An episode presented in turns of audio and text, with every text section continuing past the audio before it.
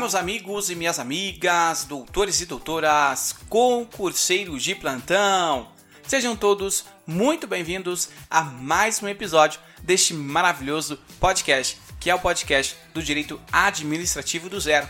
Eu sou Jean Campos, apresentador do podcast Direito Penal do Zero e criador do grupo Direito do Zero Cast. Inclusive, meus caros, este podcast ele faz parte do nosso grupo e o Direito Administrativo do Zero hoje figura como sendo um dos podcasts mais ouvidos. E nós devemos isso a você, a você que nos acompanha semanalmente. E hoje eu estou a convite para que nós possamos conversar a respeito dos crimes contra a administração pública. Mas para que nós possamos dar continuidade à nossa aula, eu peço a você que ainda não segue esse podcast clique no botão seguir. Se você nos acompanha pelo iTunes, clique no botão assinar. E não se esqueça que todas as sextas-feiras, às 7 horas da manhã, tem um episódio novinho aqui para você aprender o direito administrativo totalmente do zero. Agora, chega de conversa e vamos para nossa aula porque hoje a aula está imperdível. Pois bem, meus queridos, como eu havia dito, Agora nós iremos falar a respeito dos crimes contra a administração pública.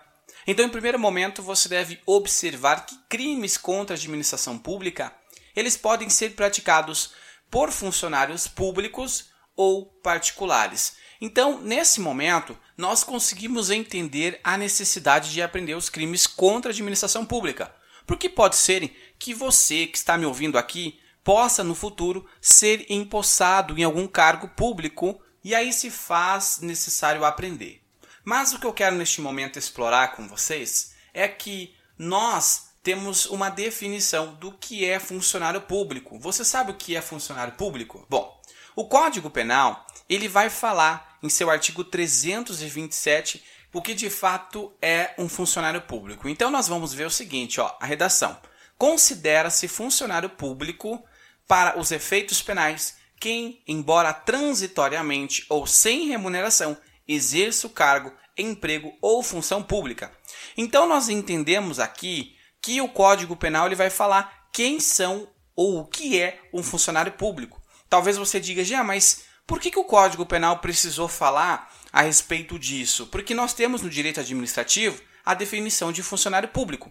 Mas aqui para efeitos penais, o Código Penal decidiu por bem dizer o que é um funcionário público e aí nós temos efeitos penais. Então vai servir apenas para efeitos penais, ok? Então, dando continuidade, nós vamos ver o seguinte: nós conseguimos perceber que o Código Penal ele acaba sendo mais amplo do que o conceito trazido pelo direito administrativo.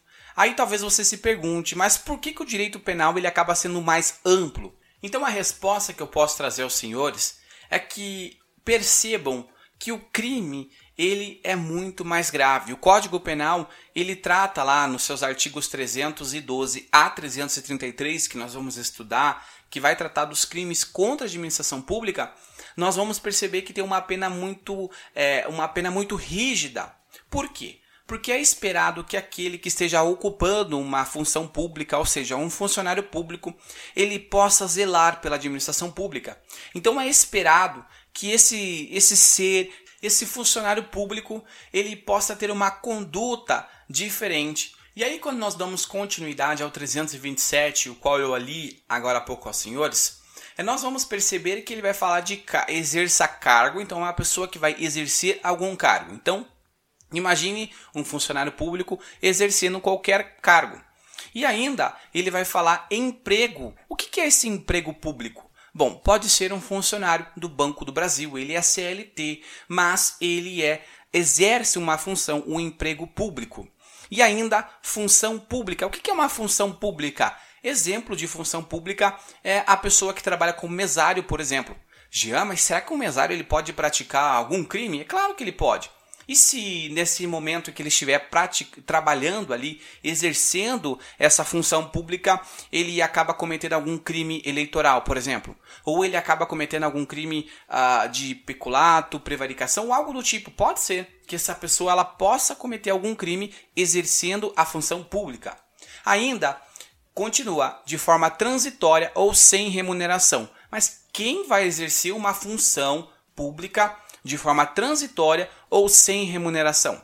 Bom, imaginemos o estagiário. Não sei se você conhece alguém que é estagiário, mas o estagiário muitas vezes ele ganha um salário muito abaixo ou às vezes ele precisa trabalhar a troco de nada apenas para ter experiência profissional, ou seja, é aquele estágio não remunerado.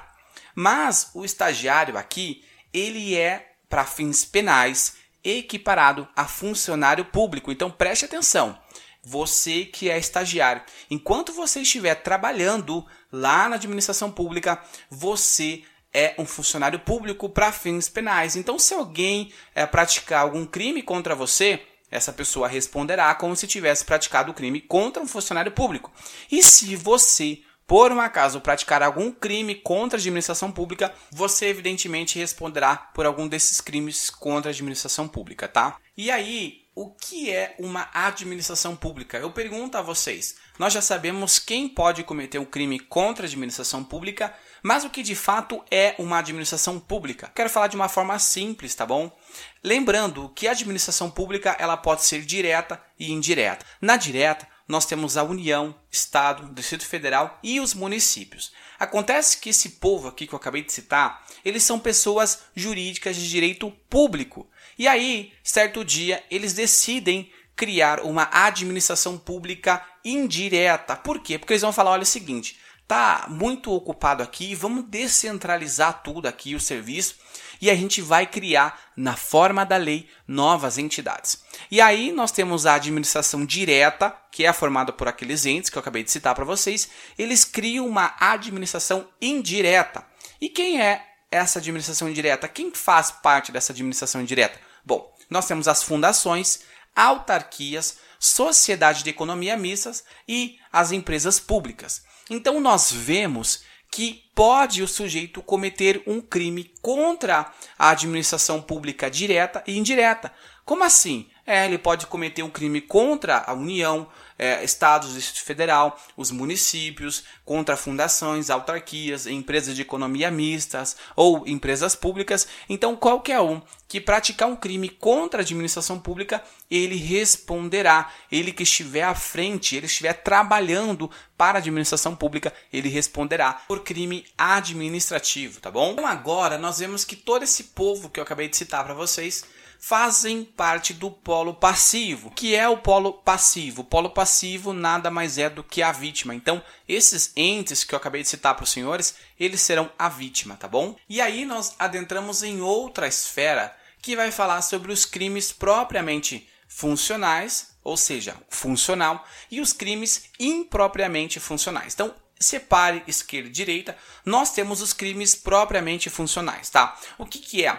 Os crimes propriamente funcionais são aqueles crimes que somente podem ser praticados por funcionário público.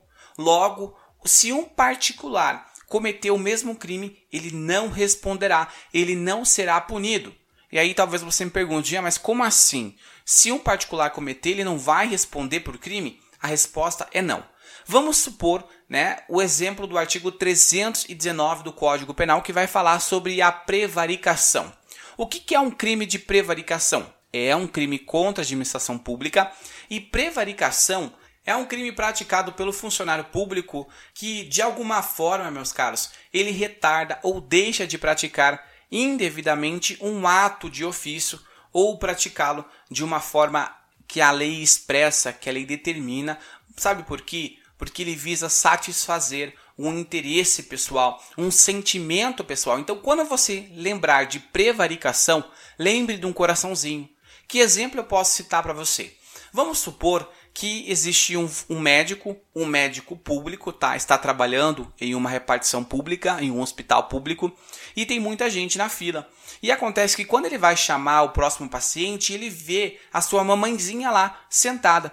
E aí ele olha e fala: Bom, até ela ser atendida, vai demorar umas 3 horas, porque tem umas 50 pessoas na frente dela. E aí ele vai e chama a mamãezinha dele e passa na frente e atende a mãe por primeiro.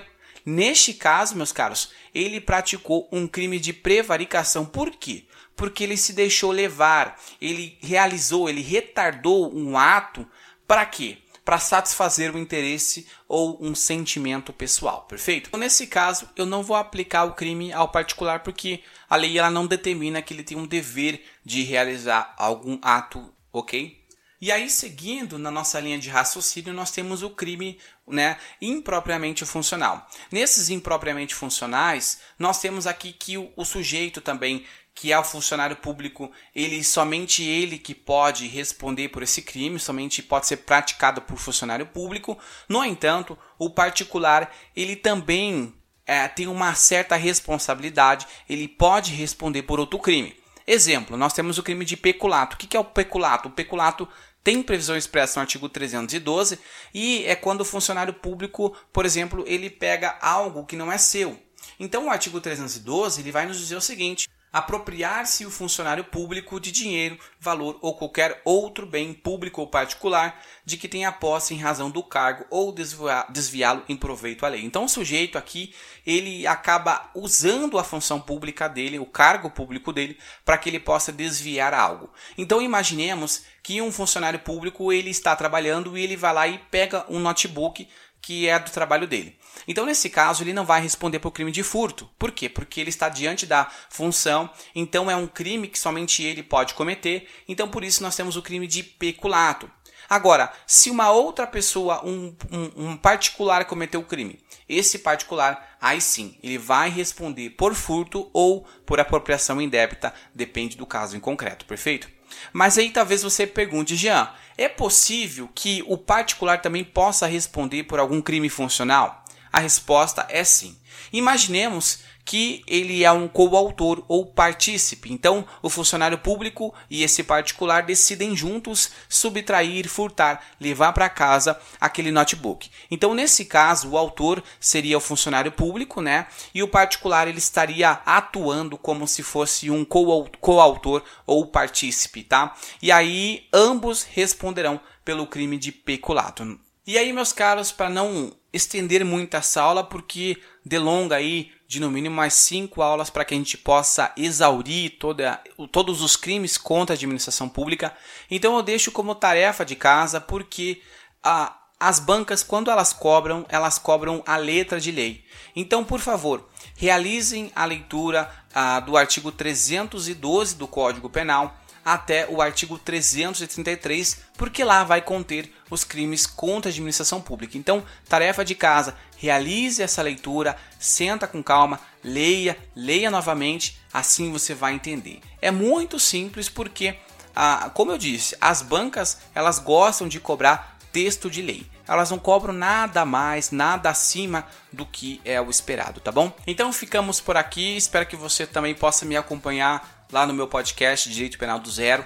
Não se esqueça, meus caros, de curtir e compartilhar este maravilhoso podcast. Mande mensagem e acompanhe o nosso trabalho lá no Instagram, no arroba administrativo do zero.podcast. Mande mensagem que certamente nós iremos responder com todo amor e com todo carinho. Meus caros, fiquem com Deus e eu espero te ver nos próximos episódios. Um forte abraço e até mais!